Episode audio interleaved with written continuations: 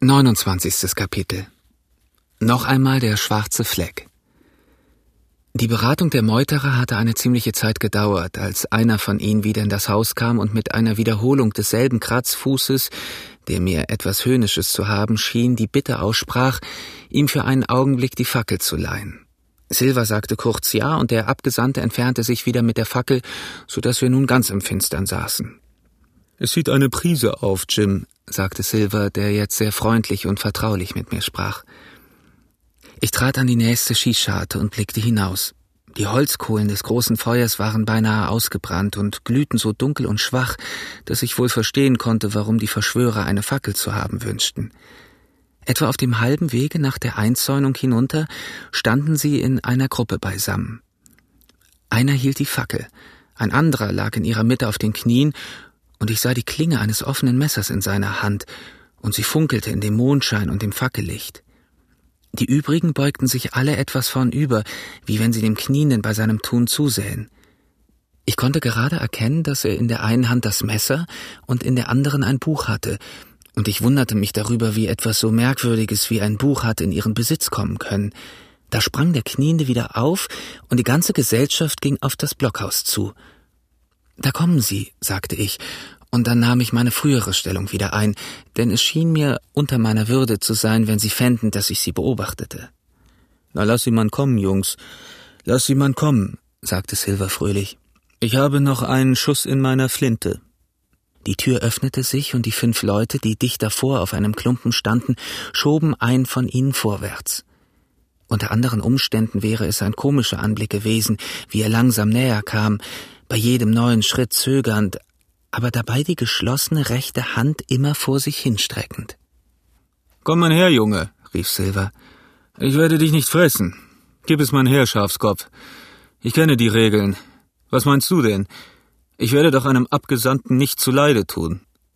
Durch diese Worte ermutigt, trat der Pirat mit schnelleren Schritten näher, drückte Silver irgendetwas in die Hand und eilte dann noch hurtiger wieder hinaus und zu seinen Kameraden zurück. Der Schiffskoch sah sich das Ding an, das ihm überreicht worden war, und bemerkte dann Der schwarze Fleck. Ich dachte es mir. Wo habt ihr denn wohl das Papier hergekriegt? Ach so. Aber hört mal, das bringt kein Glück. Ihr seid beigegangen und habt es aus einer Bibel rausgeschnitten. Wer ist denn so ein Narr und zerschneidet eine Bibel? Na seht ihr, rief Morgan. Da haben wir's. Was sagte ich?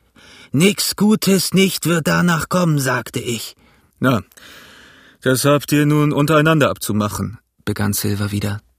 Ihr werdet nun wohl alle baumeln, rechne ich. Was für ein Schafskopf hatte denn eine Bibel? Das war Dick, sagte einer von ihnen. So, Dick war das. Dann soll Dick sich man aufs Beten legen. Glück wird er nicht mehr haben, der Dick. Darauf könnt ihr Gift nehmen. Aber jetzt mischte der lange Mann mit den gelben Augen sich ein und sagte Lass das Geschwätz, John Silver. Diese Mannschaft hat dir den schwarzen Fleck geschickt, wie in voller Versammlung nach Recht und Billigkeit beschlossen war. Drehe es um, wie es recht und billig ist, und sieh dir an, was da geschrieben steht. Dann kannst du sprechen. Dankeschön, George, antwortete Silver. Du warst immer fix in Geschäften und weißt die Regeln auswendig, George, wie ich mit Vergnügen bemerke. Na, was ist es denn? Ah, abgesetzt. Also das ist es. Sehr hübsch geschrieben, keine Frage, gewiss und wahrhaftig wie gedruckt. Deine Handschrift, George? Sieh mal an. Du wirst ja richtig der erste Mann bei der Mannschaft hier. Sollte mich gar nicht wundern, wenn du nächstens Captain würdest. Ach, sei doch so gut und gib mir noch mal die Fackel. Meine Pfeife hat keine Luft. Hör mal, rief George. Halte lieber die Mannschaft hier nicht zum Besten. Du bist ja ein großer Spaßvogel, wie du selber glaubst. Aber mit dir ist es jetzt aus, und du wirst vielleicht so gut sein und von deinem Fass herunterkommen und mit abstimmen. Ich glaubte, du sagtest, dass du die Regeln kenntest, antwortete Silver verächtlich. Jedenfalls, wenn du die Regel nicht kennst, so kenne ich sie. Und ich bleibe hier sitzen. Und ich bin immer noch euer Captain. Merkt euch das und warte, bis ihr mit euren Beschwerden herauskommt.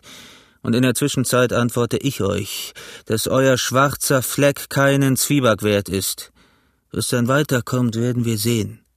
Oh, antwortete George. Mache dir nur keine Sorgen. Wir sind alle einig. Erstens hast du diese Kreuzfahrt verpfuscht. Du wirst nicht den Mut haben, das zu leugnen. Zweitens ließest du den Feind für nichts und wieder nichts aus dieser Falle heraus, in der er saß. Warum wollten sie heraus? Das weiß ich nicht, aber es ist ziemlich klar, dass sie heraus wollten. Drittens hast du uns versprochen, sie auf dem Marsch zu überfallen. Oh, wir sehen dich durch und durch, John Silver.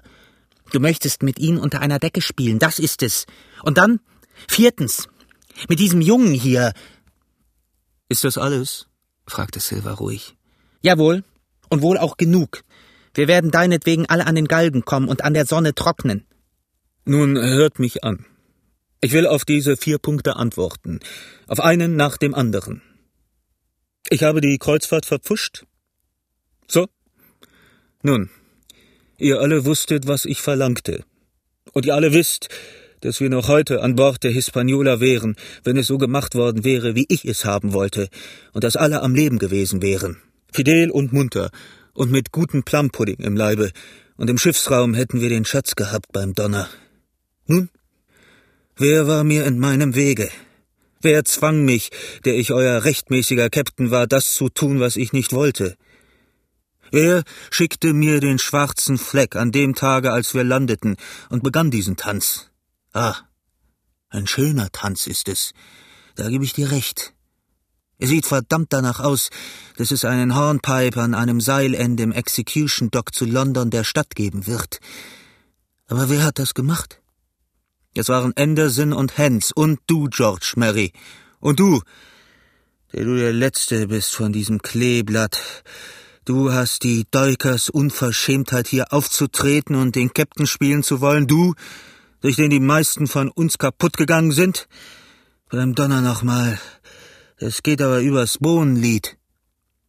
Silver machte eine Pause, und ich konnte seinen früheren Kameraden und auch George am Gesicht ansehen, dass seine Worte nicht vergeblich gesprochen waren. So viel für Nummer eins, rief der Angeklagte und wischte sich den Schweiß von der Stirn, denn er hatte mit einer Heftigkeit gesprochen, dass das ganze Blockhaus dröhnte. Oh, ich gebe euch mein Wort, es ist mir zum Ekel, zu euch zu sprechen.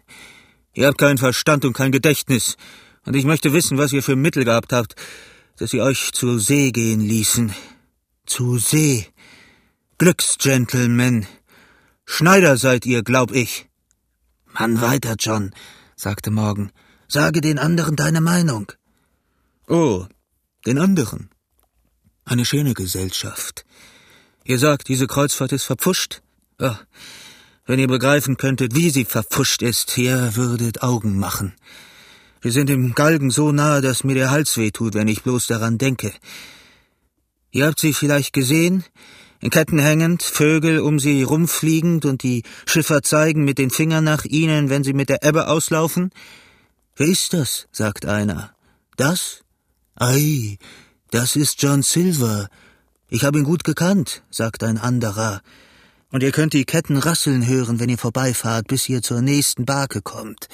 Ja, so steht's mit uns, mit jedem Muttersohn von uns, dank ihm und Hens und Anderson und anderen von euch, die uns kaputt gemacht haben. Und wenn ihr wissen wollt, was ich zu Nummer vier zu sagen habe, und über den Jungen da, ja je, Gott verdamm mich, ist er nicht eine Geisel? Sollen wir vielleicht eine Geisel totschlagen? So dumm sind wir doch nicht. Er kann vielleicht für uns das letzte Mittel zur Rettung sein. Sollte mich gar nicht wundern. Den Jungen totschlagen? Ich tu's gewiss nicht, Kameraden. Und Nummer drei? Oh, da ist eine Masse zu sagen zu Nummer drei. Vielleicht rechnet ihr das für nichts, dass ein richtiger Doktor, der auf Universitäten gelernt hat, jeden Tag herkommt und nach euch sieht. Nach dir, John, mit deinem Loch im Kopf oder nach dir, George Mary, den das Fieber geschüttelt hat. Noch keine sechs Stunden ist es her, und dessen Augen noch in dieser Minute so gelb sind wie Zitronenschale. Und vielleicht habt ihr auch nicht gewusst, dass ein zweites Schiff kommt? Aber so ist es. Und gar nicht so lange wird's dauern, und dann werden wir sehen, wer froh sein wird, dass wir eine Geisel haben, wenn's soweit ist. Und Nummer zwei. Warum ich mit Ihnen einen Tausch gemacht habe? Na, Ihr lagt ja vor mir auf den Knien, dass ich ihn machen sollte. Auf euren Knien kamt ihr zu mir herangerutscht. Solche Angst hattet ihr. Und verhungert wärt ihr außerdem, wenn ich den Vergleich nicht gemacht hätte. Aber das sind bloß Nebensachen. Warum ich ihn machte? Darum. Und er warf ein Papier auf den Fußboden, ein Papier, das ich augenblicklich erkannte, denn es war nichts Geringeres als die Karte mit dem gelben Papier, mit den drei roten Kreuzen. Die Karte, die ich in dem Wachstuchpaket ganz unten in des Captain Schifferkiste gefunden hatte. Warum der Doktor sie ihm gegeben hatte, das war mehr als ich erraten konnte. Aber wenn es mir unerklärlich war, auf die Meuterer hatte der Anblick dieser Karte eine ganz unglaubliche Wirkung. Sie sprangen auf sie zu wie Katzen auf eine Maus. Sie gingen von Hand zu Hand und einer riss sie dem anderen weg. Nach den Flüchen und dem Geschrei und dem kindischen Gelächter, womit sie die Untersuchung der Karte begleiteten, hätte man glauben sollen, sie hätten nicht nur den Goldschatz schon in ihren Fingern, sondern wären sogar sicher damit auf See. Ja, sagte einer, die ist von Flint, das ist sicher. F.F. und ein Schnörkel drunter mit einem Schwanz dran. So machte er es immer. Wunderschön, sagte George. Aber wie sollen wir den Schatz nach Hause bringen? Wir haben ja kein Schiff. Plötzlich sprang Silver auf, stützte sich mit der einen Hand gegen die Wand und rief Jetzt warn ich dich, George. Noch ein Wort von deinem Gequassel und ich fordere dich, und du musst dich mit mir schlagen. Wie wir damit wegkommen sollen? Tja, woher soll ich das wissen? Das hättest du mir sagen sollen, du und die übrigen, die mich um einen Schoner gebracht haben. Hättet ihr euch nicht eingemischt zum Kuckuck? Aber du, du, kannst mir das nicht sagen. Hast ja nicht so viel Erinnerungsgabe wie eine Küchenschabe. Aber höflich kannst du sprechen. Und das sollst du, George Mary. Darauf kannst du Gift nehmen. Das ist nicht mehr als recht und billig, sagte der alte Matrose Tom Morgan. Recht und billig, das will ich meinen, sagte Silver. Ihr habt das Schiff verloren. Ich habe den Schatz gefunden.